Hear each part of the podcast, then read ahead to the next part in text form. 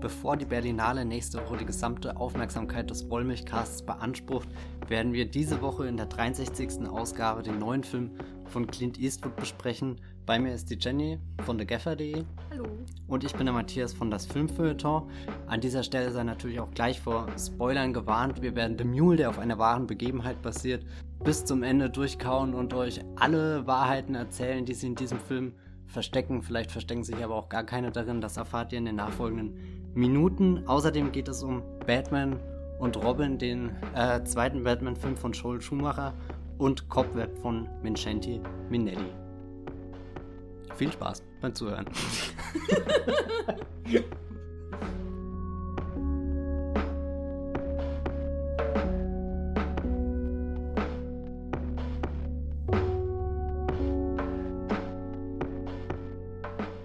Clint Eastwood haben es die Bahngeschichte angetan. Seit einer ganzen Weile schon ist er damit beschäftigt, Dinge zu verfilmen, die tatsächlich passiert sind.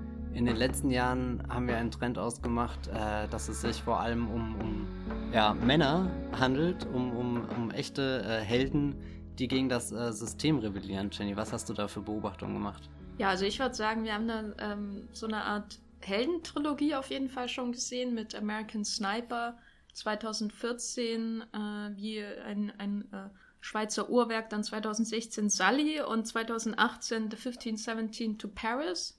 Ähm, und wo es sind immer wahre Geschichten. Äh, die berühmteste ist sicherlich Sully und dann äh, American Sniper und 1517 to Paris. Das sind äh, amerikanische Männer, die äh, aus verschiedensten Gründen in extreme Situationen geraten und äh, egal was das System ihnen auflastet, da irgendwie durchkommen, aber mit unterschiedlichen Ergebnissen. Also bei American Sniper hat er ja schon dann auch ein Trauma davon getragen. Sully äh, hat er dann die, die versammelte Bürokratie, die ihn auf ihm herumschlägt in die Öffentlichkeit. Äh, und in The 1517 to Paris, sein, sein bisher experimentellster Film mit Abstand, äh, dann diese Verhinderung eines ähm, geplanten Terroranschlages in Europa auf einem Zug und äh, The Mule reiht sich da jetzt irgendwie ein, aber er äh, hebt sich davon auch ab, weil ähm, niemand würde den, die Hauptfigur in The Mule ähm, ja als Helden bezeichnen. Oder würdest du sagen, es ist ein Held?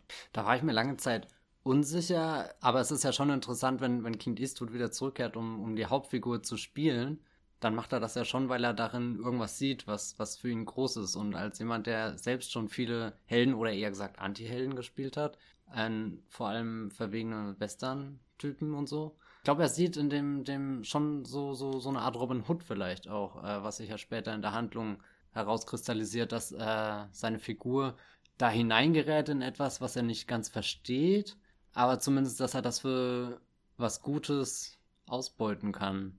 Ja, vielleicht zur Erklärung, in The Mule spielt Clint Eastwood nach wahren Begebenheiten einen äh, über 80-Jährigen, der für ein äh, der dessen äh, Blumengeschäft, Lilienzüchter, Farm, was auch immer, ähm, durch das böse Internet, und das ist der einzige Grund, äh, den Bach runtergegangen ist und er steckt halt in finanziellen Nöten, muss sein Haus ähm, äh, verkaufen, mehr oder weniger, oder Bank überlassen, weil er die, das nicht mehr bezahlen kann. Und äh, dann kommt er glücklicherweise, trifft er äh, bei einer Hochzeit oder bei einer pa was war das war noch nicht die Hochzeit, sondern das, Irgendwie so Verlobungsparty, ähm, oder? Genau, Verlobungsparty. Trifft da jemand, der sagt, sie haben einen Pickup-Truck. Hier, ich bin äh, mexikanischstämmig in diesem Film. Ich kenne jemanden aus einem Drogenkartell. Ja, wer kennt das nicht? Ja. Und äh, nachdem ich äh, Sicario 2 gesehen habe, kann ich nur sagen, ja, so ist das in den USA. Und äh, er wird dadurch zum Drug Mule, zum äh, Drogenschmuggler, äh, Kurier äh, für ein mexikanisches Drogenkartell an dessen ähm, Spitze ein großer Schauspieler steht. Hm, der große Andy Garcia äh, sonnt sich in dem vielen Geld, was äh, er durch Clint Eastwood verdient, der ganz sorglos da hier seine, seine Supply Runs macht und, und auch gar nicht mal dran denkt, dass der State Trooper ihn jetzt irgendwie festnehmen könnte. Im Gegenteil, wenn ihn der State Trooper anhält, dann macht er erst recht den Kofferraum auf, um ihm zu zeigen, was er alles darin hat. Vor allem schönes Popcorn hat er für die ganze, für die ganze Polizeistation. also, äh, er, es ist schon interessant so, so äh, irgendwie, dass, dass all dieser Druck, der für gewöhnlich äh, auf so einer Figur lastet, ihm gar nichts anhaben kann. Irgendwie, er befindet sich an so einem Punkt, wo für ihn alles egal ist, so er hat nichts mehr zu verlieren, Aber gerade dadurch, dass er jetzt wieder Möglichkeiten bekommt, äh, indem er sehr viel Geld verdient, mit dem er äh, investieren kann, mit dem er äh, Leuten aushelfen kann oder so, wird für ihn das Leben wieder wertvoll und, und ich glaube, da äh, entdeckt Clint Eastwood am Anfang einen irgendwie so, äh, der Typ, den er spielt, der ist ja beliebt irgendwie durch seine äh, Blumenzucht, äh, hat er sich da lokalen Namen gemacht, spricht regelmäßig auf Vorträgen, so ein kleiner Star in der in der Szene, äh, die Aliens. ja genau, die, die offenbar existiert. Ich meine, in Deutschland gibt es ja auch sowas wie, wie heißt das, Bundesgartenschau oder sowas, ja. wo dann ich hab, war da noch nie und weiß nicht, was da passiert, aber gestern in dem Film habe ich zumindest das Gefühl gehabt, äh, näher hinzukommen, wie sich das anfühlen könnte. Teil. Ich war schon mal bei einer Landesgartenschau. Äh, was ist da der Unterschied zur Bundesgartenschau? Viele, ähm, das ist in Thüringen. und da sieht man viele Blumen. Ich war allerdings äh, eine Woche vor Schluss, also als schon Herbst war, glaube ich. Das heißt, alles war schon verwelkt. So. Ähm, kann ich empfehlen, das Erlebnis. Ja. Das ist ganz toll. Und äh, Clint Eastwood ist ja auch kurz davor zu verwelken, aber eben dieser neue Auftrag, diese, es ist echt wie, wie so, so eine Eingebung, die er da hat, dass er da jetzt mit seinem Truck äh, fährt, das, das äh, erweckt in ihm echt irgendwie Motivation und, und irgendwie so habe ich dann das Gefühl, er, er sieht da schon eine sehr spannende Figur, der er folgen will und mit ja. der er sich auch, oder in, über die er viel über sich äh, transportiert, weil man muss ja auch sagen, äh, so arg viel mit der Wahrheit hat der Film dann doch nichts zu tun, außer die Prämisse, dass es eben diesen sehr alten Mann gab, der da aus der Blumenzucht kommt und irgendwie in ein äh, illegales Metier hineingerät, wo, wo er äh, dann arbeitet und unfassbar viel, wirklich unfassbar viele Drogen über die Grenze äh, schmuggelt.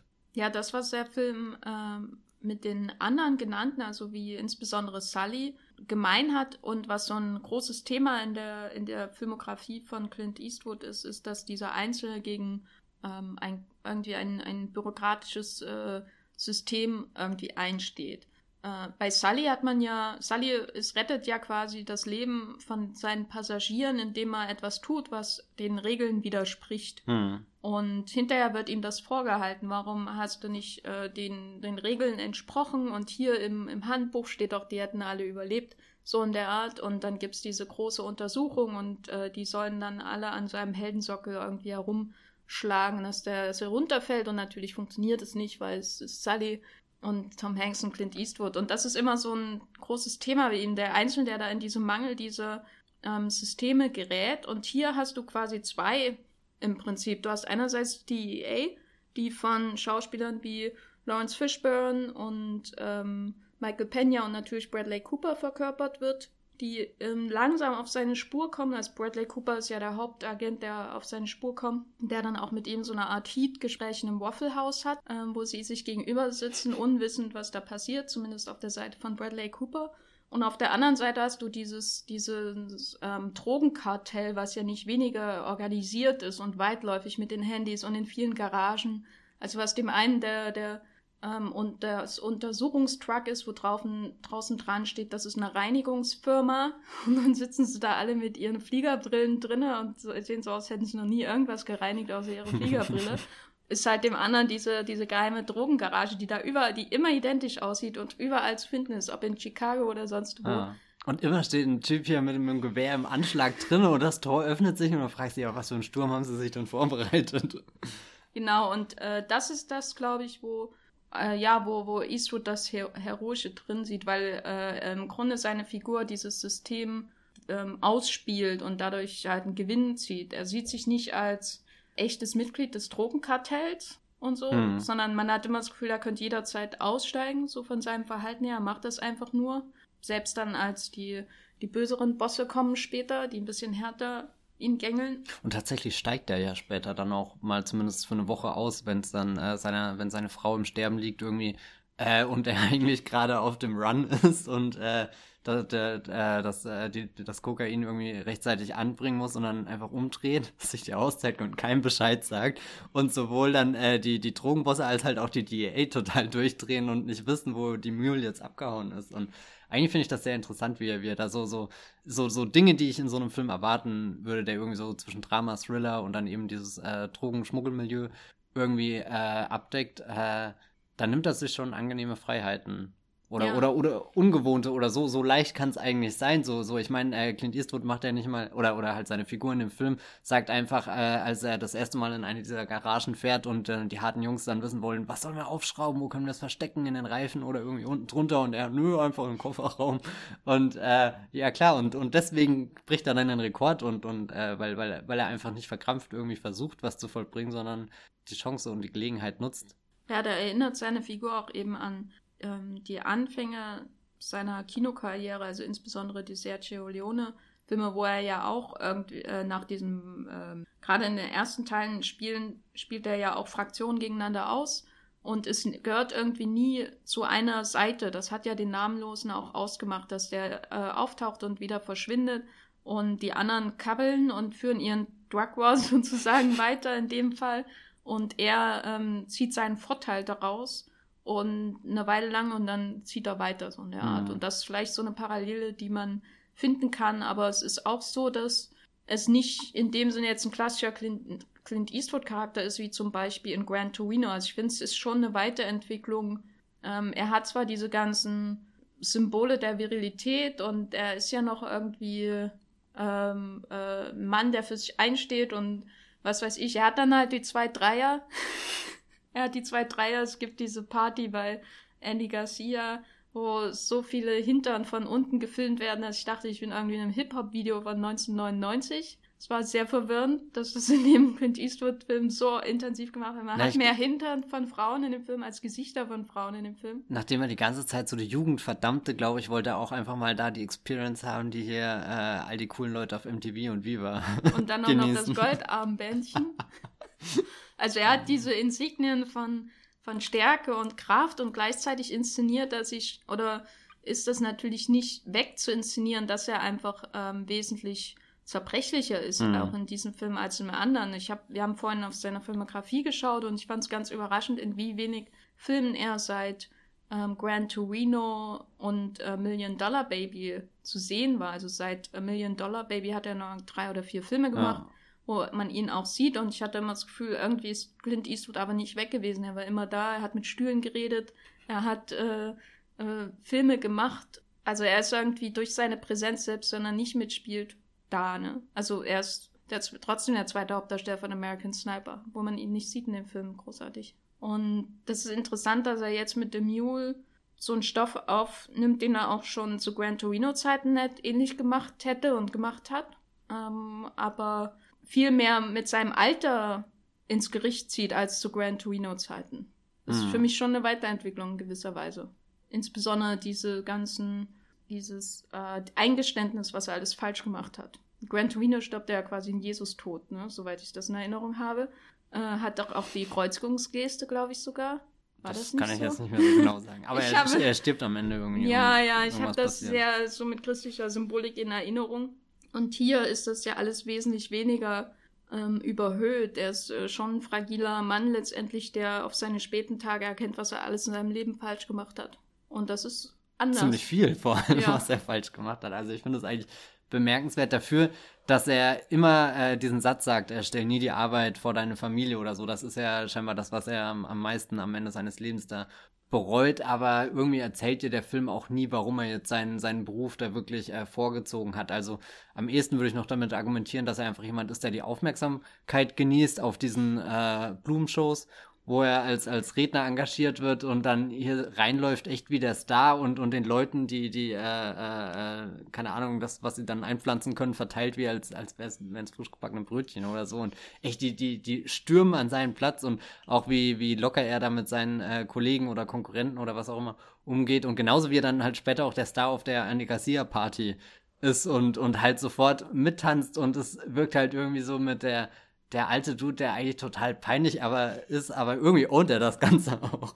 Aber ähm, was, was ich halt nie verstanden habe, ob er wirklich seine Arbeit mag oder so. Es gibt dann am Anfang so mal eine Szene, wo er so, so eine seiner, seiner Linien oder was auch immer abschneidet und das passiert halt so, egal irgendwie, wo ich mir gedacht habe, also das macht doch kein professioneller Typ, Ding, nimmt das Ding einfach und, und schneidet so, so durch ja, irgendwie. Aber wenn du 100 Linien am Dach abschneidest, um ja, dann, dann äh, vielleicht schon, einen Strauß zu binden. Ich habe mir da äh, mehr äh, Gefühl für die Arbeit äh, Mehr Poesie. Gewünscht. Mehr Poesie, ja. Terence Malick's Lilienzüchter-Drama, da warte ich drauf. Hey. Kamera schweift durch die Lilien, die saugt die Farben ein und, und die Alternant von Clint Eastwood streicht über ihre Blütenblätter. Muss das dann die Hand von Clint Eastwood sein? Ja, es muss die Hand ah. von Clint Eastwood sein, sorry. Was ich interessant finde, ist, dass er sich ja zumindest inszenatorisch irgendwie wieder zurückentwickelt oder was Konventionelleres gesucht hat, nachdem er äh, hier sein, seine echten Helden das letzte Mal ja so nahe kommen wollte, dass er sie einfach direkt besetzt hat. Was ja auch ein äh, interessantes, denkwürdiges, äh, bizarres Erlebnis irgendwie war. Ähm, jetzt sein Film fühlt sich halt an, weiß nicht wie, als ist er wieder an Prozessen und sowas interessiert. Er macht mehrmals diese, diese äh, Supply Runs, die er da eben fährt, zeigt er bestimmt, keine Ahnung, wie viel Stück und, und blende das auch immer ein, unten der wie viel das, weil das die Information ist, wo ich, wo ich als Zuschauer wirklich drauf gewartet habe, wo ich mich auch mal Na, gefragt habe. Das finde ich aber schon wichtig, dass er die voneinander trennt. Also ich habe mich auch gefragt, warum macht er das ja. eigentlich? Warum zeigt er das? Aber sonst hätte ich, weil das, der ganze Film steht ja nur darauf, dass er auf einer Autobahn oder auf dem Highway fährt. Und ich finde es gut, dass er es strukturiert irgendwie und man immer weiß, er fährt jetzt einen Run und er fährt nicht zu seiner Ex-Frau oder mhm. so. Und jeder Run hat ja auch so, so ein bisschen was Neues, was dazukommt. So der erste Run, wo du ja echt noch die, die Angst hast, irgendwie, er, er kippt halt auf halber Strecke um oder so. Dann der nächste Run, wo er schon, schon motivierter dabei ist, wo er äh, wo auch die, die Angst von den Kartellbossen mit reinspielt. Äh, er könnte jetzt irgendwie größenwahnsinnig geworden sein oder gedacht haben, das Spiel ist zu einfach, er soll das bitte ein bisschen ernster nehmen. Und dann sitzt er da und singt zu seinen guten alten Country-Songs und irgendwann bekommt er vom Kartell dann noch einen äh, an die Seite gestellt, der ihn äh, beobachten, verfolgen soll, damit er ja keinen Mist baut. Und genau bei diesem Run hält er dann mitten auf der Straße an und fängt an, Reifen zu wechseln. Irgendwie habe ich das Gefühl dafür, dass ein Film an sich nicht so viele verschiedene Elemente hat. Also es sind schon immer wiederholende Situationen, auch die äh, Szenen, wenn er zu seiner Familie zurückkehrt und abgewiesen wird, die Tochter, die sich demonstrativ von ihm wegsetzt, gleich mehrmals. Irgendwie, das ähm, hat mich dann auch zwischendrin, dachte ich, oh, irgendwie so oft hätte ich das jetzt nicht in verschiedenen Variationen sehen müssen. Da hat es mich dann fast gelangweilt, aber irgendwie hat es mir auch gefallen, dass, dass er irgendwie äh, immer noch eine neue Information mit dazu bringt oder so. Also am baut sich definitiv was auf. Und, und das passt ja auch irgendwie zu der Figur, die halt wieder irgendwie ein bisschen Lebensenergie und, und, und Daseinsberechtigung äh, hört sich jetzt doof an, aber irgendwie, die, die wieder weiß, warum sie das alles macht, nachdem halt die letzte große Niederlage, wo, wo das Geld ausgegangen ist und die Blumenfarm geschlossen werden musste, ähm, hat sie jetzt wieder einen großen Sinn gefunden. Dabei finde ich es interessant, dass es in dem ganzen Film keine Szene gibt, wo er seiner ähm, Enkelin Geld gibt. Obwohl das, das große, die große Tür ist, die er aufmacht, um zurück ins Aber es wird ja hintenrum angedeutet, wenn ja, sich die Enkelin dann nie. bedankt, irgendwie, äh, der, ja, hättest du das sehen wollen? Oder, oder was na, hätte es geändert, sagt, wenn man das na, gesehen hätte? Das hätte ähm, viel geändert, weil, weil er sich in seine Familie einkauft. Ja. Was legitim ist, sicher. Es ist halt sein Weg, um zu bonden mit äh, seiner Enkelin. Aber es hätte die Figur verändert, weil man nie sieht, wer den Leuten das Geld gibt. Also ich finde ich mein, es passiert, ich finde es ja. schon, ja, es, man nimmt es mal an, aber es ist immer ein Unterschied, ob man es sieht ähm, oder ob äh, es hintenrum angenommen wird. Also zum Beispiel dieser Veteranenclub, ähm, der vor der Pleite steht nach dem Feuer, dann gibt es halt einen Schnitt und dann sieht man, wie da Party ist. Hm. Und äh, es gibt so einen Nebensatz, ähm, wo die, wenn die Tochter ihren Abschluss macht am College oder was das für eine Ausbildung ist, ähm, dass das doch alles teuer ist und sie konnte es irgendwie wundersamerweise bezahlen. Weißt du, das ja, ja, oder die Dad hat für die äh, äh, äh, Grandpa hat für, für das äh, Buffet bei der Hochzeit bezahlt. Und so. Und ich finde es interessant, dass er immer das Geld kriegt für seine illegalen Aktivitäten und dass man aber nie sieht, wie er das jemanden gibt, um, also außer wenn er sein Haus zurückkauft. Das einzige Mal, dass man sieht, dass er Geld austauscht mit jemandem, um was dafür zu bekommen.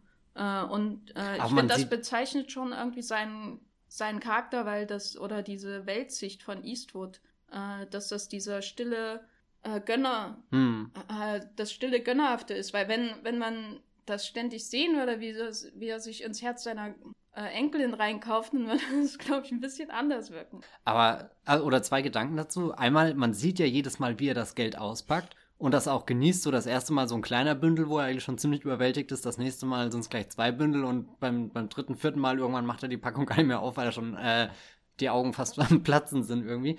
Aber dann gönnt ihm ja seine Familie das Einkaufen nur bedingt. Selbst die, die, die Enkelin ist ja später die, die super enttäuscht ist. Und, und das, was ihn ja wirklich in die Familie wieder reinbringt, ist etwas, was jenseits vom Geld stattfindet. Irgendwas, eben diese Entscheidung, die er dann auch trifft, wo er, wo er seine, seine neue Arbeit quasi im Stich lässt und äh, nach zu Hause zurückkehrt.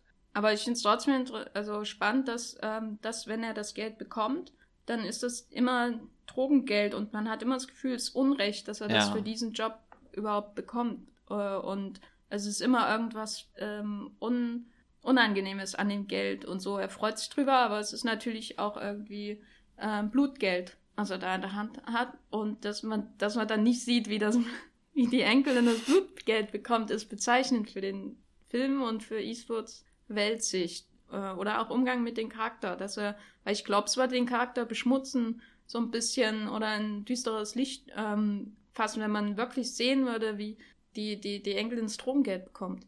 Weil das ist ja eigentlich naja, große, das große, wenn du, du hast ja vorhin Robin Hood erwähnt, das große Ding an Robin Hood ist doch, ähm, wenn er, wenn er rumgeht und das Geld austeilt.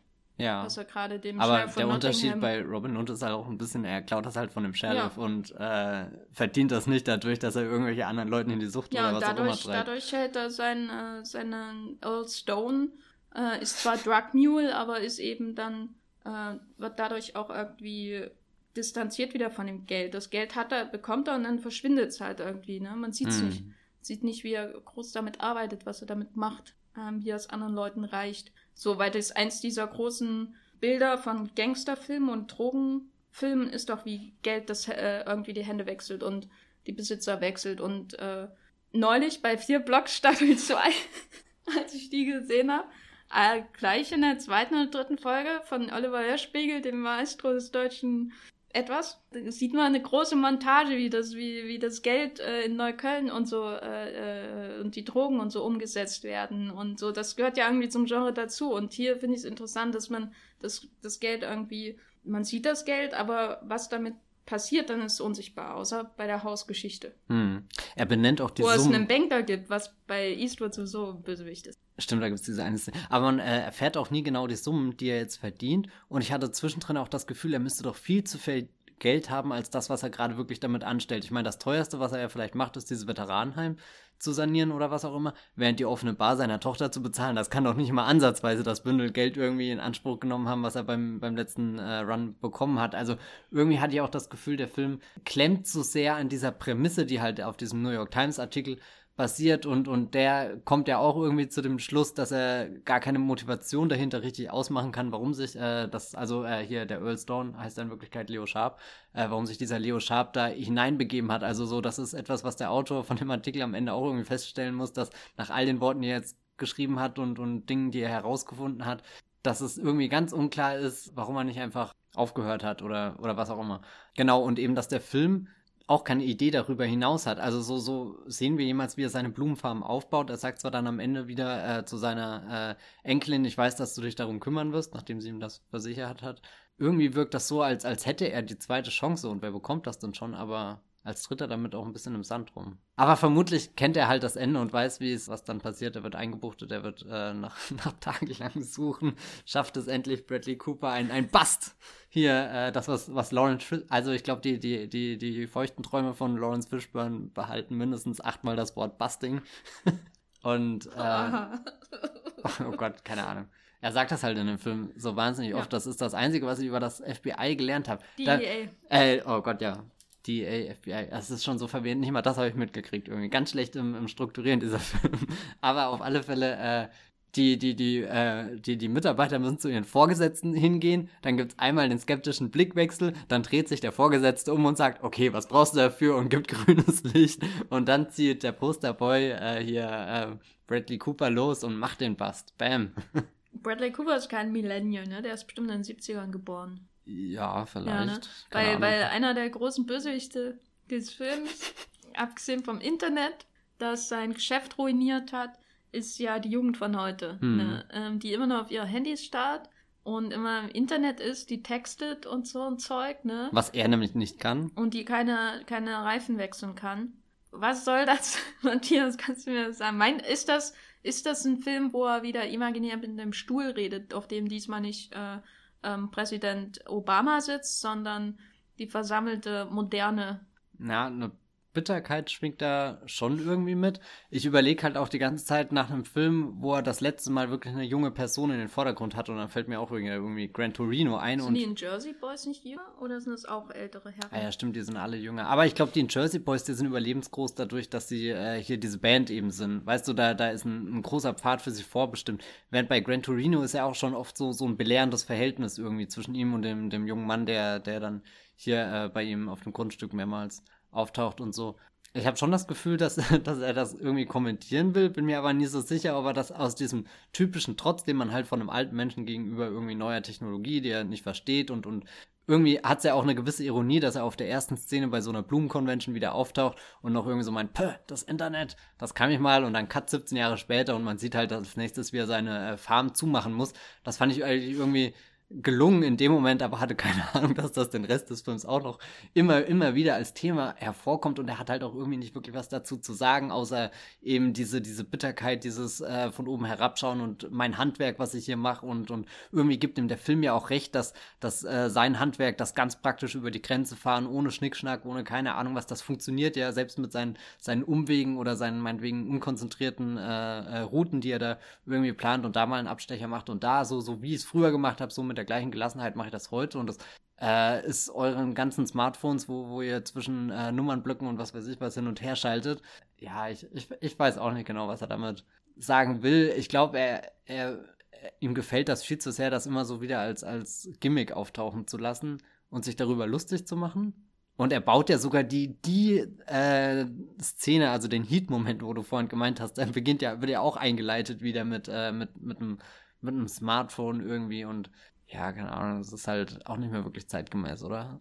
Ja, ich meine, muss es ja nicht sein, ne? Also ist ja auch schön, mal was zu sehen, was nicht zeitgemäß ist. Äh, das, deswegen fühlt sich der Film, glaube ich, auch ein bisschen an wie so ein klassisches Eastwood aber, im aber, Vergleich zu 1517 to Paris, wo er ja die Jugend von heute quasi als Hauptdarsteller hat, die die ganzen Selfies machen in Europa die ganze Zeit. Und andererseits ist es aber auch so, das ist kein, also es ist nicht einfach so hingeworfen. Das sind schon genau platzierte Vignetten auf seinen, die seinen ähm, Drug Runs da immer hinzugefügt werden, dass er eben die, die lesbischen Motorrad, Motorradgang trifft und dann nochmal die Szene mit den, mit dieser schwarzen Familie, oder nee, es war nur ein Pärchen, oder? Na, und eine Tochter war, oder Tochter ein Sohn war auch oder dabei, irgendwas. genau, oder Kind als Familie, ja. die, was, durch, was ich durchaus als realistisch empfinden würde, dass Leute heutzutage nicht wissen, wie sie Reifen wechseln. Ich weiß ja auch nicht, wie man Reifen wechselt. Und wir haben gestern intensiv darüber gesprochen, dass du teilweise weißt, wie man Reifen wechselt, aber auch nicht vollständig. Und also es sind immer so richtig genau gezielte Vignetten, genau wie das, wo er dann mit den zwei ähm, Leuten vom Kartell die, die Pommes und das Pulled Pork Sandwich, was super lecker aussah übrigens. Kein Echt, Gemüse weit und breit. Oh, ich liebe Pulled Pork. Weil, aber das war, war doch nur Fleisch und dann Ja, außenrum genau. das Brot. Das, aber ist, schmeckt das denn überhaupt? Ja, Okay, du bist gerade viel zu begeistert. Jede gute, jede gute Essenskultur hat mindestens ein so ein Essen, äh, wo nur ein Fleisch zwischen zwei Brötchenhälften zu finden ist. Ha. Und äh, das Pulled Pork Sandwich und wie das Fett von dem Pulled Pork Sandwich, das hat ja schon das, das Brötchen so äh, rötlich eingefärbt und das sah so lecker aus und kein Gemüse weit und breit. Die Pommes hätte ich jetzt drauf verzichten können. Jedenfalls, das war auch so eine Vignette, ne, dass man, ähm, dass die beiden dann, dass dann der Cop kommt und äh, äh, natürlich, was war es, Indiana oder wo sie da waren? Da, wenn da irgendwo ein mexikanischstämmiger Mensch irgendwo steht, dann muss es ein Drogendealer sein Hm. gleichzeitig, also man hat einerseits diesen Kommentar darauf, ähm, wie, wie engstirnig das so ist, dass die beiden sofort getargetet werden, aber der Film hat ja eigentlich außer Michael Pena keine Figur, die mexikanischstämmig ist oder Latino, die nicht Drogen spielt. ja. Ne? Und also eigentlich hat der Cop ja recht. Und das ist immer so, er hat diese Vignetten drin, wo man denkt, er könnte irgendwie auch wa- was kommentieren. Zum Beispiel ähm, auch die Szene mit dem, also der aussieht wie ein Latino, äh, der aber kein Spanisch spricht und dann von äh, den Polizisten angehalten wird und sagt, hier ist jetzt die gefährlichsten fünf Minuten Mm. meines Lebens. Wo du denkst, der Film kommentiert irgendwie Polizeigewalt, aber gleichzeitig wird das ja alles für Lacher Ja. gespielt. Und, mein, Und er sagt Kino halt haben auch ja so- auch alles gefeiert, als das äh, lief. Ne? Er, er sagt das auch so penetrant, wo, wo der Film auch total ausgebrochen ist aus seiner. Er hat ja schon eher so, so einen ernsten Grundtenor oder, oder irgendwie sowas mit der Weisheit eines alten Mannes inszeniert. Aber, ach, keine Ahnung, das war. Und er sagt das vor allem so oft, dass ich überlegt habe, jetzt habe ich es aber auch wirklich verstanden. auf ja, was er da halt anspielt halt, oder so. Also das war halt, äh, das wirkt dann wieder so, kommentiert er das jetzt? Ähm, dass, ich meine, weil es gibt schon Szenen, wo du klar siehst, äh, dass er recht bewusst äh, die DEA äh, ähm, so inszeniert, dass sie halt äh, Leute nur wegen ihrer, ihres Aussehens mhm. targeten und in, in äh, Verdacht nehmen. Und das ist ja auch die zentrale Idee des Films, dass jemand wie Clint Eastwood nie in Verdacht kommen würde, ähm, selbst wenn er den schwarzen Pickup-Truck fährt. So. Und was für ein Pickup-Truck? Ähm, aber gleichzeitig macht er dann halt so, so, da macht er aus dieser Szene eben eine Comedy-Szene. Ich meine, im Film gibt es mehrere Szenen, die auch offensichtlich für Lacher gespielt sind, aber dann, wie weit, wie, inwiefern kann man den Kommentar dann noch ernst nehmen, wenn er es selber ja nicht ernst nimmt, ne? Hm. Außer in den Momenten, wo eben er derjenige ist, der belehren kann und dann irgendwie halt jemandem hilft, den Reifen zu wechseln und dann nebenbei sein, sein Casual... Zum Glück hat er da dann weggeschnitten. Also ich bin so froh, dass man nicht noch gesehen hat, wie er, wie er äh, dem Familienvater dann sagt, wie er den Reifen wechseln muss. Aber, aber er hat ja trotzdem die, die Szene mit reingeschnitten, wo er dann eben Negro sagen kann. Mhm. Und das ist ja schon eine bewusste Entscheidung. Also klar, es gibt irgendwie alte Menschen, die ihre 90 Jahre in Amerika leben und das noch nicht mitgekriegt haben, dass das nicht mehr so cool ist, wenn man das sagt. Aber so sehr, wie er den Leo Sharp schon für seinen Earlstone umgeformt hat, ist das ja definitiv etwas, was irgendwie äh, eine bewusste Entscheidung ist und das finde ich schneidet sich mit einer Figur, die davor eingeführt wird, die schon eigentlich den den äh, hier illegale Einwanderer und so beschäftigt und so weiter und also die doch irgendwie ein bisschen sensibilisiert dafür sein müsste. Naja, das wollte ich nicht annehmen, dass sie sensibilisiert ist. Er profitiert halt davon, ne? Dass es äh, illegale Einwanderer gibt, die Arbeit brauchen. Ich meine, das muss man ihm ja lassen. Also nicht jetzt auch noch da das groß auf nimmt als Thema, wogegen er irgendwie äh, haten kann oder mhm. so, sondern er bleibt schon auf seinem ähm, Schlachtfeld irgendwie die moderne, was nie, was nie genannt wird, die Political Correctness, aber was durch diese Dykes on Bikes Szene und diese ähm, Szene mit der schwarzen Familie natürlich indirekt immer im Raum steht, dass dieses Mann, dann wird es ja noch sagen dürfen oder so. Und er wird immer latent belehrt von beiden Gruppen, aber gleichzeitig darf es aussprechen. Und das ist immer, es ist halt so ein halber, äh, ein Schritt nach vorne und zwei Schritte mal zurück hm. in jeder dieser Szenen. Oder es, es, ist auch Teil seiner Figur, die sich halt jenseits des Systems aufhalten will und dann halt so, so irgendwie so dazwischen manövriert. Zwischen ist er gerade beleidigend, aber irgendwie kann man es ihm verzeihen, weil er halt dieser weirde alte Onkel da ist, der gerade irgendwie rumläuft und auf einmal eine Dreier hat und äh, der, zwei Dreier. Zwei, zwei, oh, pardon, die übrigens nichts mit der Realität zu tun haben, wie äh, äh, tiefergehende Recherchen äh, herausgefunden haben. Ähm, wir müssen aber noch über einen ganz wichtigen Punkt reden, äh, den du extra erwähnen wolltest, nämlich äh, zwei Wörter Andy Garcia. Ja, Matthias, schieß los. Wir haben ihn ja schon, schon 30 Sekunden. Ich habe 30 Sekunden. Er ist auch schon ein paar Mal gefallen, aber ich muss sagen, wenn dieser Film zum Leben erwacht, dann ist es, wenn Andy Garcia irgendwie äh, gemerkt hat, dass er nicht mehr am Set von Mama Mia und auch nicht mehr am Set von The Book Club ist, aber trotzdem noch die gleiche Gelassenheit mitbringt, die er in beiden Filmen mit seinem schönen äh, Rauschebart hatte und dann hier einen Gangsterboss spielt, der, der selbst den aufgebrachtesten Jüngling, der danach kommen will und unbedingt hier den alten Knacker endlich umlegen will oder so, der ihn dann am Telefon schon runterredet und sagt, vertrau ihm, der macht das schon, der bringt die Kohle.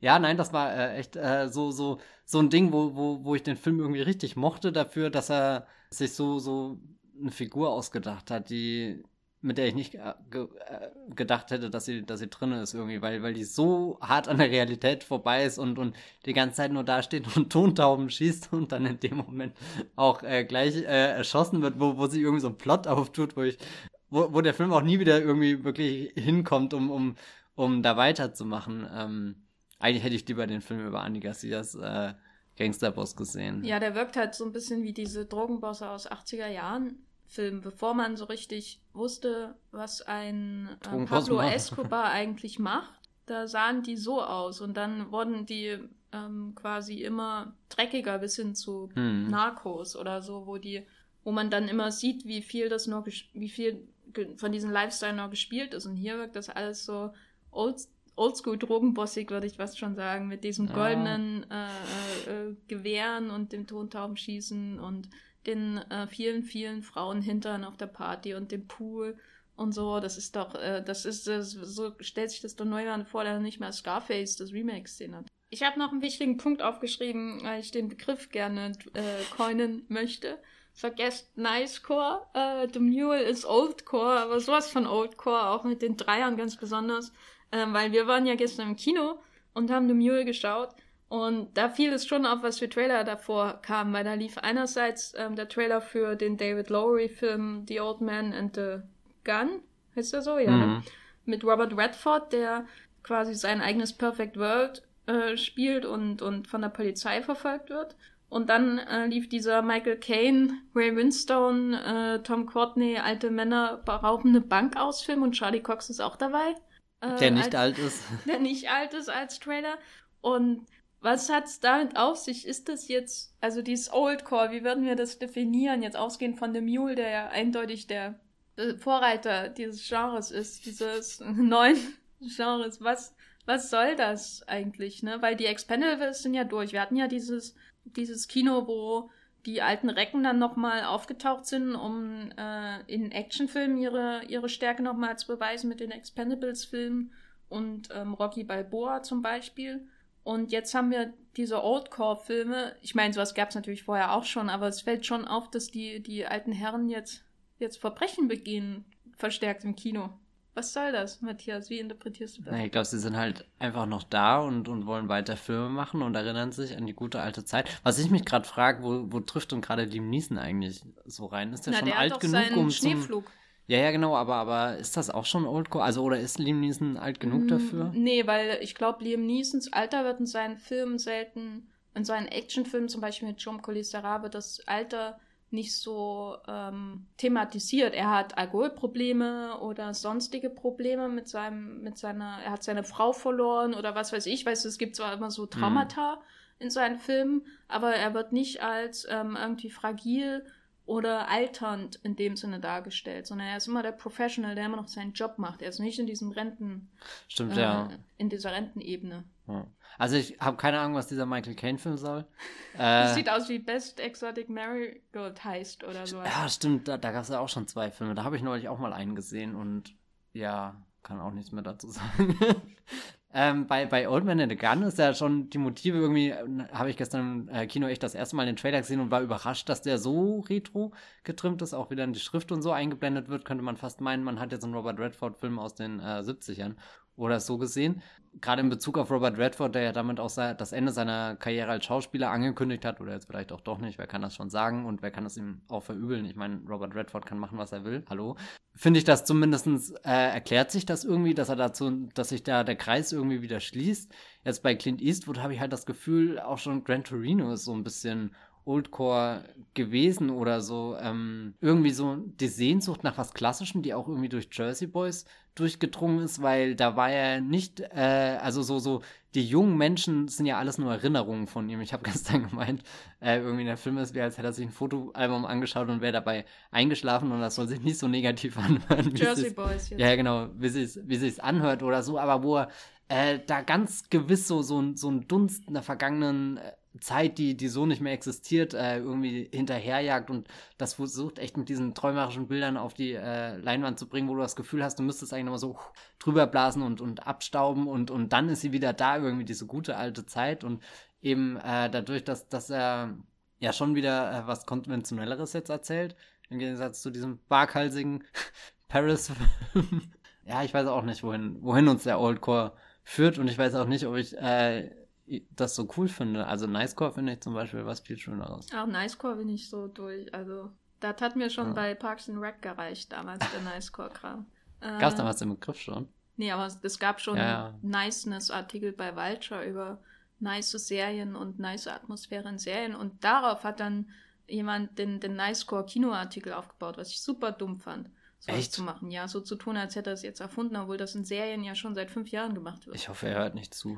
Ja, unser größter Hörer.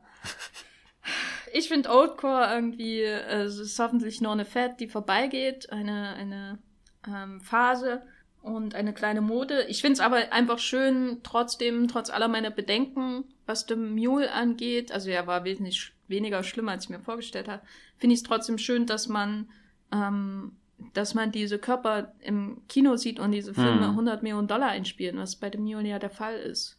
Also und ich auch find- 50 schon mal kosten dürfen, was ja Genau, auch und irgendwie ich find's- bemerkenswert ist. ich finde, man sollte ihn nicht jetzt einfach mit diesem, ja, die, irgendjemand macht ja auch Filme für konservative Zuschauer abkanzeln, weil ich glaube, so einfach ist es nicht. Ähm, ich glaube, dass er, er ist so erfolgreich, weil er eine Nische füllt, die Hollywood längst vergessen hat. Und der Film trotz allem, äh, er ist halt wesentlich klassischer als 1517 to Paris, unterhaltsam ist, ne? Also die in unserem hm. Kino, das war wie, wie bei Stromberg der Film, die haben ja wirklich über jeden furchtbaren Witz gelacht. Ja. Nee, aber äh, das habe ich ja vorhin auch gemeint, so, so mit dem Aufbau, er fügt ja immer wieder was Neues hinzu und selbst wenn er im Endeffekt nur das Gleiche zeigt, gehen die zwei Stunden ganz gut rum. Ja, aber was so angeht, äh, was so diese Eastwood Professionals angeht, finde ich äh, Sully trotzdem wesentlich besser. Einfach. Na, das Problem ist, Sully ist halt ein Film, mit dem kann ich mich auch wirklich identifizieren oder so und und und äh, da sehe ich auch den Helden darin und und das, was ihn so beeindruckt, während bei dem Mule Dude halt da bin ich schon beeindruckt, äh, wenn ich äh, hier durch diesen riesengroßen New York Times Artikel scroll irgendwie, weil, weil das halt so ein, so ein Systemaussetzer ist oder so, aber nicht, weil ich äh, Leo Sharp oder halt jetzt seinen Earl Stone wahnsinnig interessant finde und da das Gefühl habe, das ist eine inspirierende Persönlichkeit. Das ist bei, bei Sully irgendwie dann schon, schon anders da, weil da irgendwie viel größere äh, Dinge im Gang sind, während keine Ahnung, Earthstone kannst du halt auch irgendwie, wenn er halt auf dem Highway verschwunden wäre, was ich mich gefragt habe, dass sich in dieser Szene auch nie jemand irgendwie mal Gedanken drüber gemacht hat, was ist denn, wenn er halt wirklich einfach irgendwie gestorben gerade ist oder so. Das soll jetzt nicht äh, makaber sein oder so. Um Gottes Willen, er soll nicht sterben, aber äh, es ist ja eine realistische Chance. Ich meine, wir leben in einem Zeitalter, wo, wo, wo Leute nicht mehr gecastet werden, weil sie gerade einen Herzinfarkt hatten oder ein zu großes Risiko für die Produktion darstellen oder so.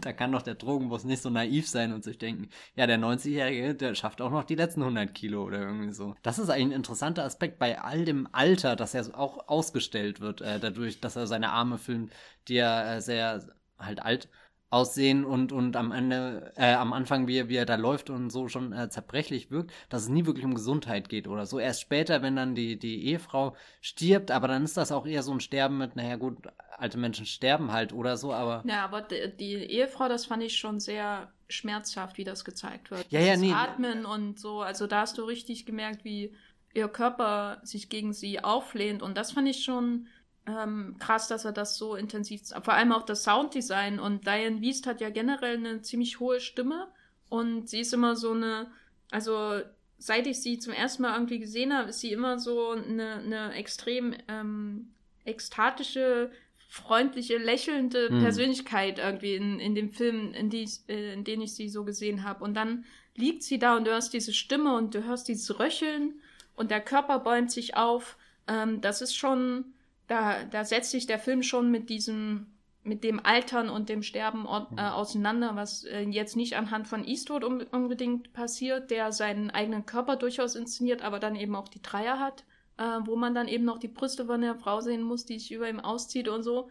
Ähm, und er legt sich dahin, aber, aber anhand der Ehefrau macht, äh, Ex-Frau machte das schon sehr Aber intensiv. Halt erst im Moment, wo es passiert, hatte ich das Gefühl. Also, dass das ihm erst sehr spät gekommen ist, obwohl das irgendwas war, was mich halt von Anfang an, als er das erste Mal da auftritt, irgendwie äh, beschäftigt hat. Und keine Ahnung, es hat mich einfach irritiert, dass er irgendwie da nicht früher zur Sprache kam. Und aber ja, ich glaube, das, das, das setzt schon so einen Endpunkt in dem Film.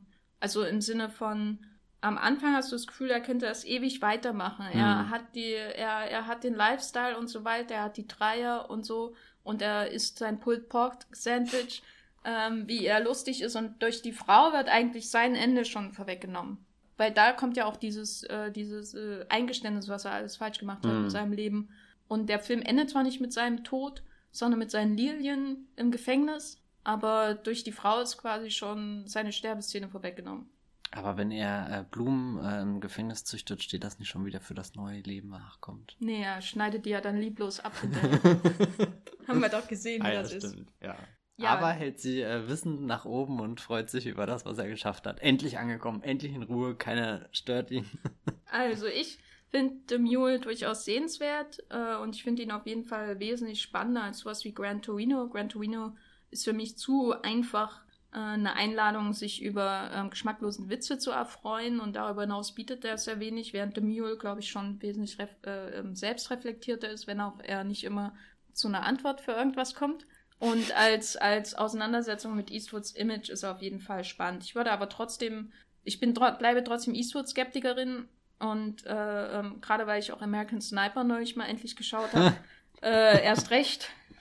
äh, und bleibt dabei, dass ähm, Sully und The 1517 to Paris seine spannendsten Filme in den letzten Jahren waren. The ja. Mule nicht unbedingt. Also ein Sully ist es leider echt nicht geworden, was, was ich mir durchaus hätte irgendwie vorstellen können. Der hatte ja zumindest in meiner äh, Twitter-Bubble so um Weihnachten rum, hatte dieser Film einen Boost, wo ich fast schon Bumblebee vergessen hätte. Aber dann habe ich Bumblebee gesehen und kann euch versichern, dass es äh, wirklich mit Abstand der äh, bessere und vor allem auch der nicigere der nice-corigere. Ich, ich brauch diesen nice-core nicht. Weg Echt damit. nicht? Damit. ist the new shit. Ja, äh, insofern ja, schau, schau, schaut ihn euch an. Ihr habt ja jetzt schon mal immerhin hier zugehört. Und äh, das soll ja nicht umsonst gewesen sein.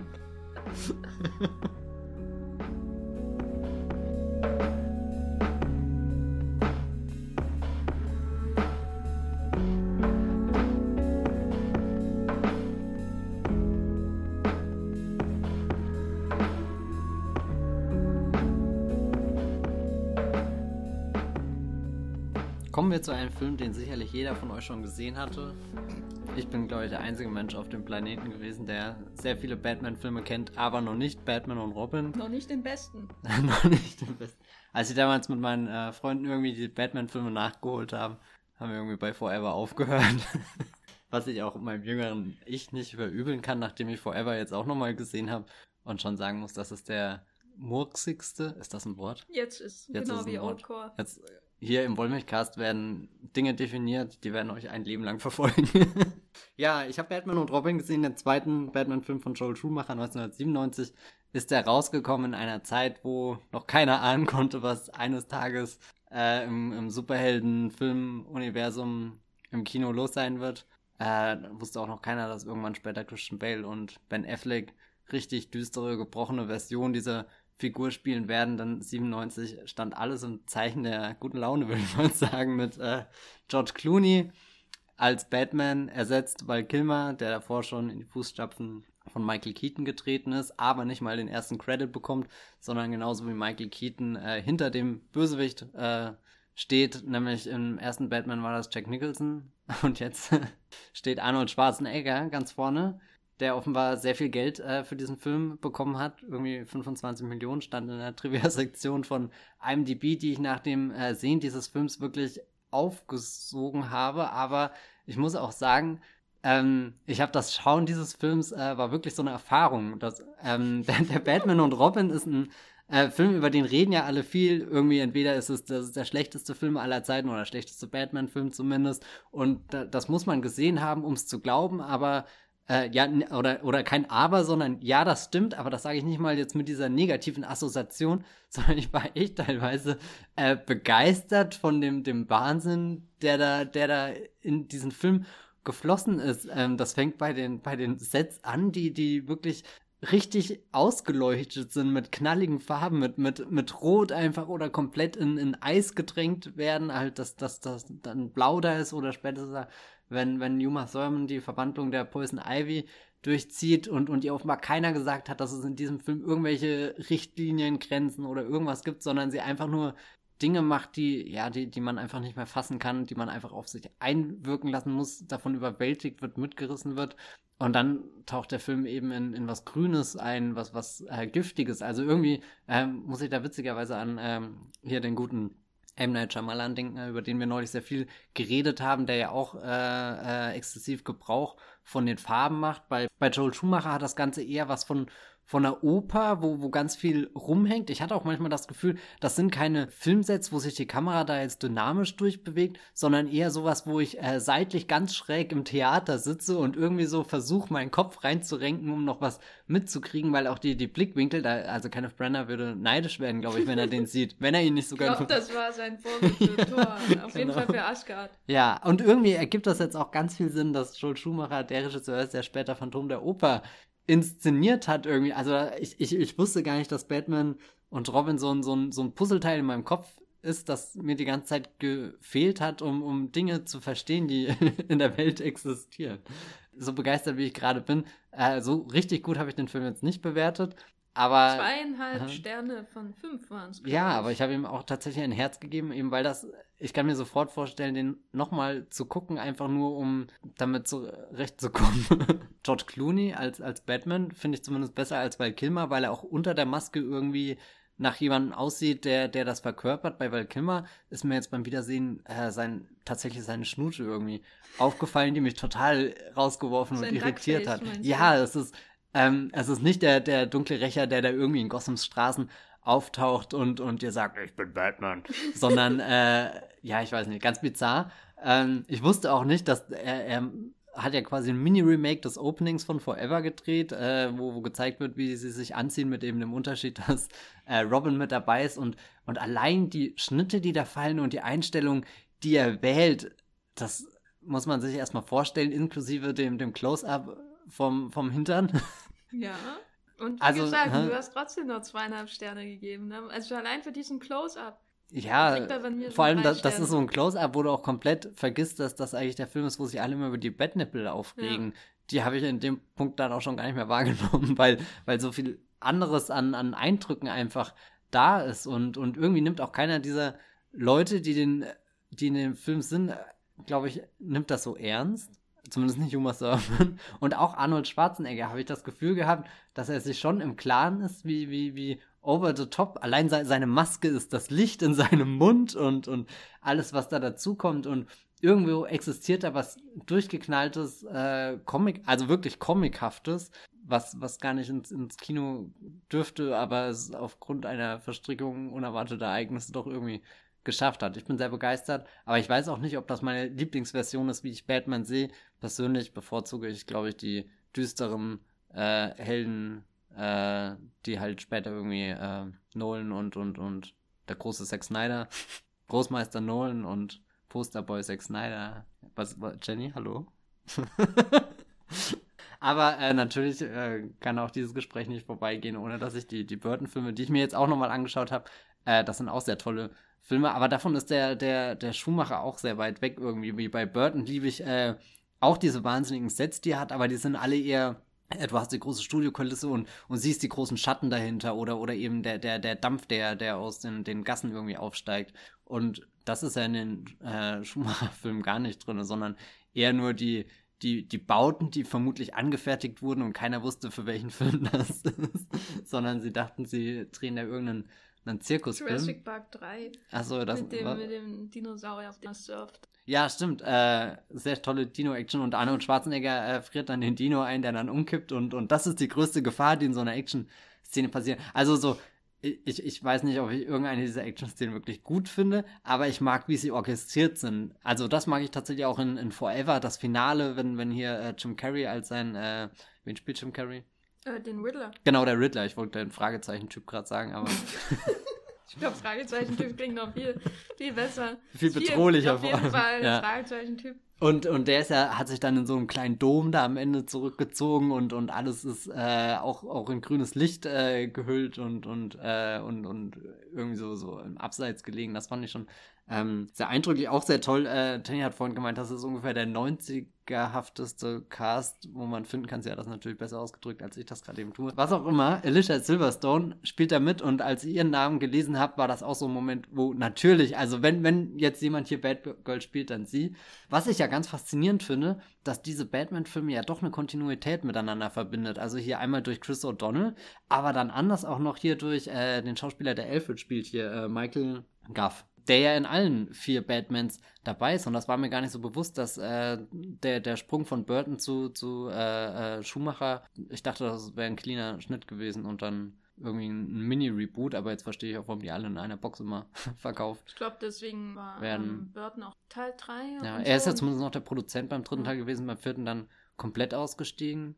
Schon Schumacher hätte ja auch gerne noch einen dritten Teil gedreht, wovon Schumacher natürlich auch komplett weg ist in äh, die, die das Gruselige, das Unheimliche. Und davon sind ja auch später die, die Batman-Filme sind dann irgendwie Actionfilme, sind Thriller, sind äh, irgendwie teilweise auch Hochglanz-Sachen. Und, und selbst Zack Snyder schafft es ja nicht mal so ein, so ein wirklich abgründiges Bild irgendwie von, von der Welt da zu tun, als wenn, wenn ich in dieses Pinguinreich eintauche und, und äh, oder die Szene, wenn, wenn, wenn hier äh, Danny DeVito und, und, und Catwoman dann, dann zusammen sind oder so, da hat Burton schon nochmal ganz, ein ganz anderes Level von, von Bildern, die, die, die halt albtraummäßig äh, schafft. Ähm, was ich aber, ein bisschen hm. schade finde, weil du dies mit der Action erwähnt hast oder was, was Bat ich finde Batman und Robin jetzt auch nicht komplett gelungen oder so, aber er geht so wieder diese Wahrnehmung von Batman an, als hätte es Batman nur in dem äh, 80er, äh, seit den 80er Jahren gegeben, so in der Comic-Geschichte meinetwegen.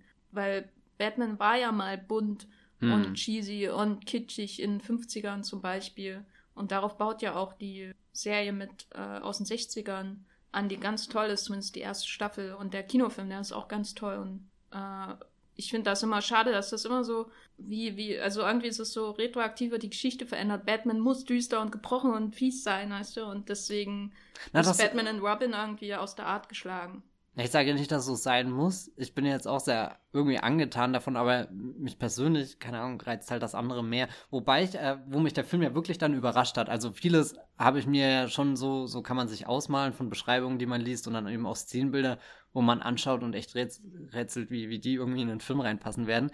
Aber wo mich dann der Film echt überrascht hat, ist die ganze Tragik, die sich da am Ende ausrollt. Und auch gerade hier Arnold Schwarzenegger, der ja äh, da so eine Figur spielt, die heute Dave Bautista vermutlich verkörpern würde. Vermutlich würde er nicht John so. John Cena.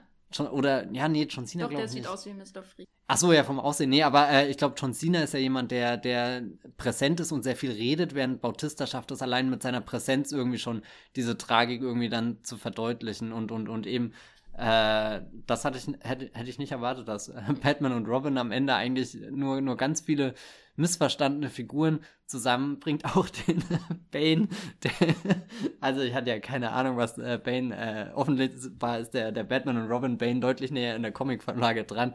Aber ich kenne halt nur den Big Guy aus den äh, Christopher Nolan-Filmen hier, wunderbar verkörpert von Tom Hardy in äh, The Dark Knight Rises. Und wunderbar. Da wunderbar, oder? Also hier, diese Eröffnungsszene, wo, wo, wo, wo das Flugzeug, der, oh, Jenny, bist du schon wieder weg? Hallo, bleib mal da. nee, aber, aber. Wann macht Danny hm? Boyle einen Batman-Film, damit ich endgültig aussteigen kann aus dem Bereich? Nee, Danny Boyle ist ja jetzt nicht in, in der. Stimmt, da wären zu wenig Farben, ne? Naja, oder das wird so ein, äh, so, so ein Batman, der, der von Überwachungskameras nur gefilmt wird. Weißt du, das ist dann so ein richtiger Detective Batman. Und dann so, siehst so. du, wie er sich Beine absägt. Wieso denn Beine absägt? Achso, ah ja. Aha. Du bist der Danny Boyle-Experte von uns beiden. Ich war gerade so in der Batman äh, äh, Origin Story drin und habe überlegt, wann hat sich sein Vater das Bein abgesägt? War das das traumatische Ereignis? Das ist die Wahrheit. Kennst du den Moment, wo der kleine Bruce Wayne mit seinen Eltern da irgendwo im Kino oder im Theater ist und dann gehen sie raus und auf der Gasse und dann ist da so ein Krimineller, der zieht die Pistole und sagt, gib mir euer Geld und dann sagt einfach der Vater von Bruce Wayne, äh, ich sag mir jetzt das Bein ab. Und dann fallen die Perlen von seiner Frau, die sind Wahnsinn, sich die Kette vom Hals reißt in Zeitlupe auf den Bordstein. Ja, das sind alles gute Pitches im Wollmilchcast. Die sollten, sollten nicht in Vergessenheit geraten. Dein Fazit zu Batman und Robin? Mein Fazit zu Batman und Robin ist, ähm, ich denke seit letzter Woche sehr oft an diesen Film. Und das meine ich positiv. Ich finde ihn jetzt, also ich, ich finde ihn nicht richtig gut oder so. Es sind immer noch Dinge, wo ich einfach nur den Kopf schüttel, fassungslos bin und mich frage, äh, irgendwo auf Wikipedia steht echt mein Lieblingstrivia-Effekt zu Batman Forever, dass äh, Warner mit den Dailies vom Set so zufrieden war, dass sie sofort den vierten Teil in Auftrag gegeben haben. Und ich kann mir diese, diese Hollywood-Zeit nicht vorstellen, wo, wo das das Ding war, wo Warner einfach sofort grünes Licht gegeben hat, weil, weil aktuell bei, bei all dem, was gezögert wird, also gerade auch bei dem DC-Universum, was ja Warner gerade ständig wieder neu kalibriert, verschiebt, umbaut, was auch immer, würde ich gerne einfach den zuversichtlichen Studioboss kennenlernen, der Batman Forever Dailies schaut und sich denkt, boah, und das mit George Clooney, das wird der Renner. Also das ja, ihr kennt den wahrscheinlich alle schon und denkt sich, der kommt auch sehr spät mit seiner Erfahrung da. Aber äh, ich bin sehr dankbar für die äh, Blu-ray, die mir Jenny mitgebracht hat und dass ich da äh, eintauchen konnte in äh, ja, diese Erfahrung.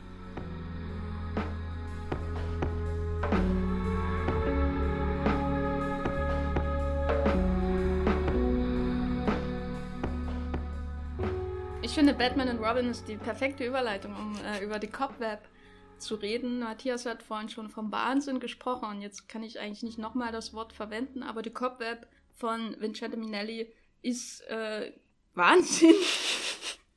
ich habe den äh, Film geschaut im Rahmen meiner ähm, mittlerweile ein Dreivierteljahr andauernden Charles Boyer Retro und äh, kann von Minelli natürlich ein paar Musicals und auch ähm, Melodramen, zum Beispiel Home from the Hill mit Robert Mitchum und The Cobweb ist ein, eins seiner Melodramen aus den 50er Jahren, die vollgestopft sind.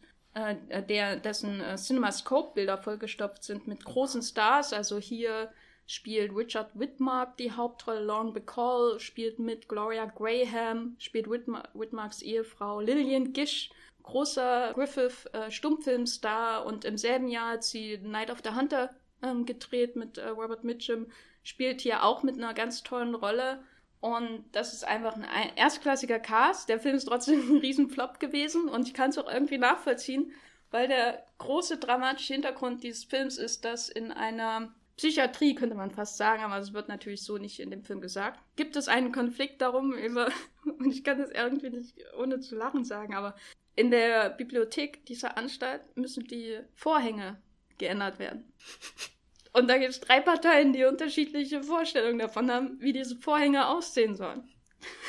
Gloria Graham, die Ehefrau von Richard Midmark, möchte, dass die teurer sind als die davor und edel aussehen.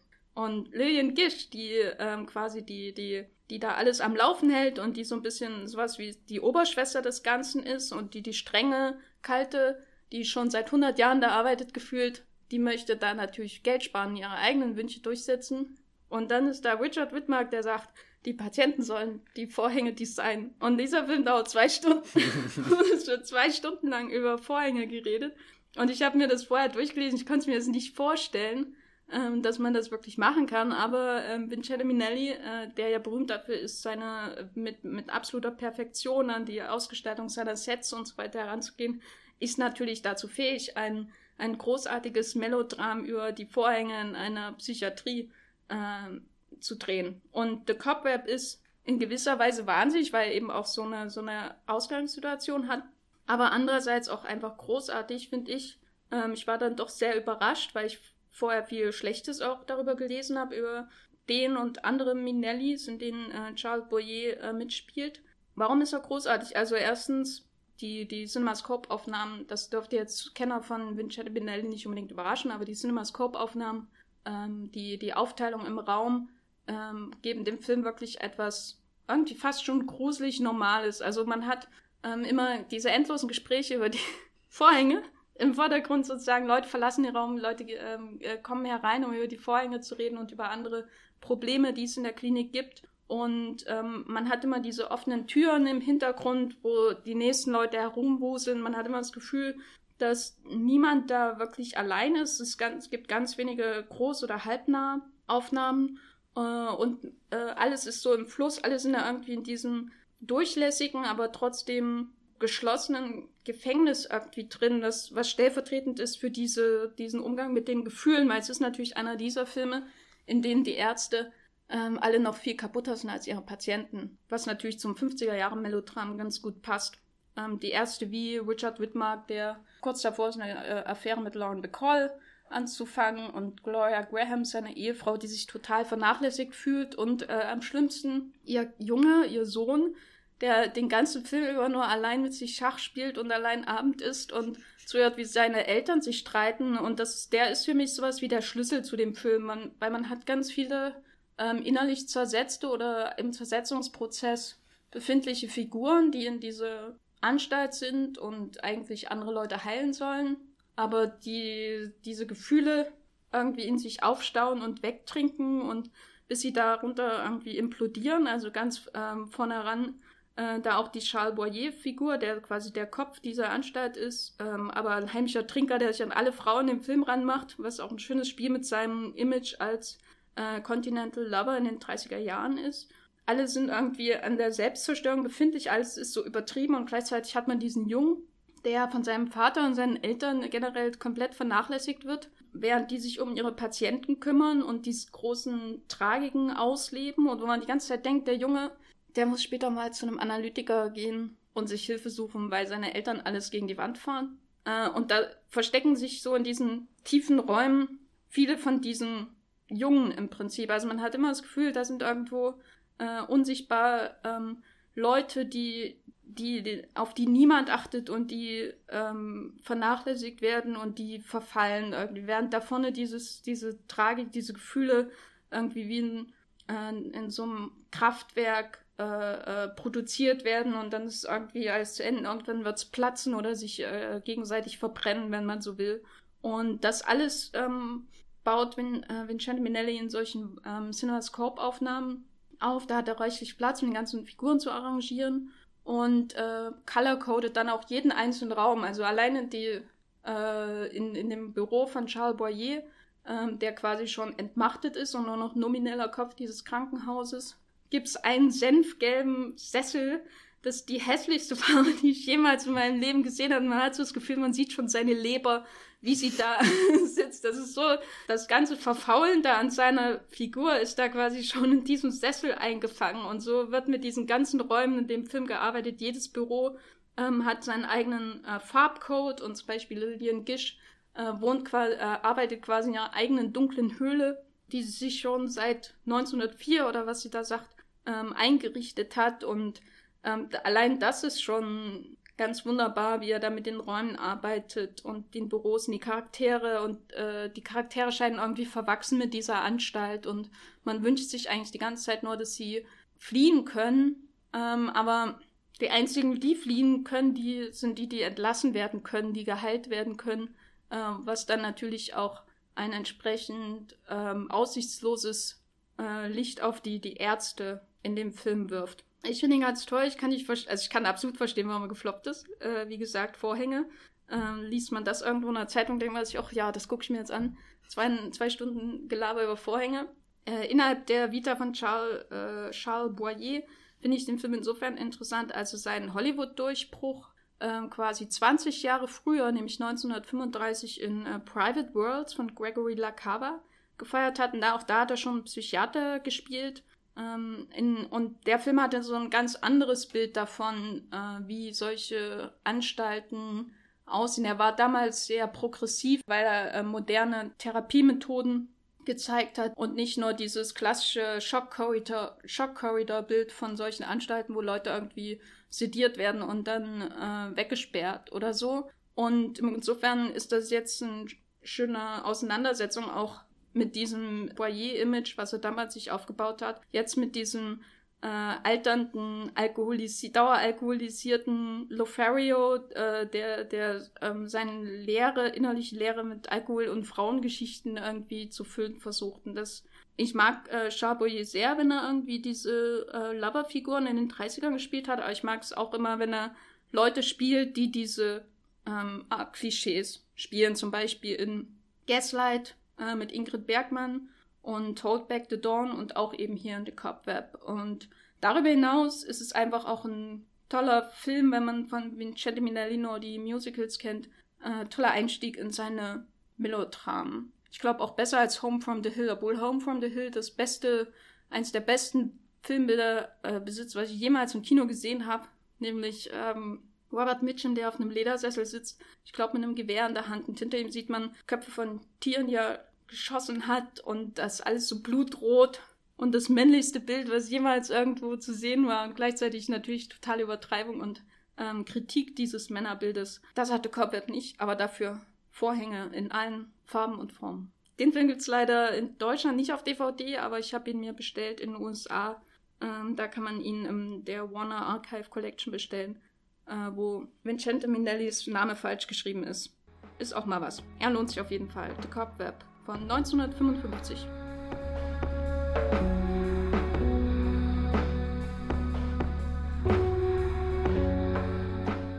Wir haben das Mule endlich hinter uns gebracht, nach langer Ankündigung, äh, im 63. Wollmilchcast. Äh, The Mule ist im Kino, Batman and Robin auf Blu-ray, DVD, im Fernsehen Weiß nicht, aber irgendwo streamt bestimmt bei Amazon oder so. Und The Cupweb kann man sich zumindest als Import bestellen. Ich finde, es war eine richtig gute Filmauswahl. Matthias, was sagst du? Mhm, ähm, The Mule qualifiziert sich zwar nicht dieses Jahr für die Top Ten Liste, aber. Warum nicht? Na, weil er nicht so gut. Ach so, das weißt du jetzt schon. Vielleicht wären alle Filme ja. schlechter, die du dieses Jahr siehst. Nee, ich habe dieses Jahr einfach schon zehn bessere okay. gesehen. Mal sehen. Ich bin ja gespannt. Vielleicht hat Clint Eastwood heimlich noch einen Film gedreht, wo, wo Bradley Cooper kurze Haare hat. Ich bin mir sogar gut. ziemlich sicher, dass, dass der schon abgedreht ist und nur darauf wartet, irgendwie äh, beim Super Bowl jetzt zu droppen. Gut. Oh Gott, das ist das nächste Netflix-Feature, was heute Nacht angekündigt wird. Clint Eastwoods Cloverfield-Film? Ah. Oldcore, sag ich nur. Darüber hinaus solltet ihr euch äh, im, äh, solltet ihr euch merken, wo ihr Matthias bei äh, folgen könnt zum Internet. Wo denn? Ihr merkt euch das auf Twitter als Bibelbrooks mit 3e auf das Filmfilter, mein Blog und äh, also das ist der Blog äh, und Movieplot, da heißt mein Blog Fake Blog, was nichts mit Fake News zu tun hat, sondern mit der äh, praktischen App, die man äh, anlässlich der vierten Staffel von Arrested Development runterladen kann. Mein Blog beim Movieplot heißt Ceci un Blog, weil das ist meine Art von Cleverness. Äh, keine Pfeife, sondern ein Blog. Ist jetzt auch nichts, worauf man stolz sein sollte, würde ich sagen. Äh, bei Twitter bin ich als Gafferlein mit einem N am Ende und ähm, ich habe noch einen Blog The Gaffer ähm, und arbeite da immer noch seit drei Monaten an einem Artikel über Clooney Brown, der irgendwann auch mal fertig sein wird. Mal schauen. Jetzt ist erstmal Berlinale. Mhm. Ich bin schon ganz gespannt. Und du? Ich äh, jetzt auch, nachdem ich ja schon angefangen habe, mein Timetable zu machen, sind doch mehr Dinge, die ich wirklich gucken will, als ich vor, vor einer Woche noch gedacht habe. Also ich bin gerade eigentlich sehr, sehr optimistisch.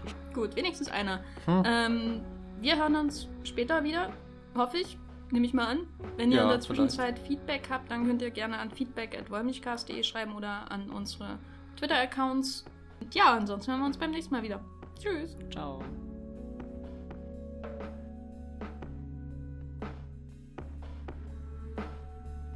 Der Wollmilchcast wird produziert von Matthias Hopf und Jenny Jeckel. Unser Intro und Outro stammt aus dem Song Slam Canto von Kai Engel. Ihr könnt den Podcast bei allen gängigen Apps abonnieren und wir freuen uns über Kommentare und Bewertungen bei iTunes.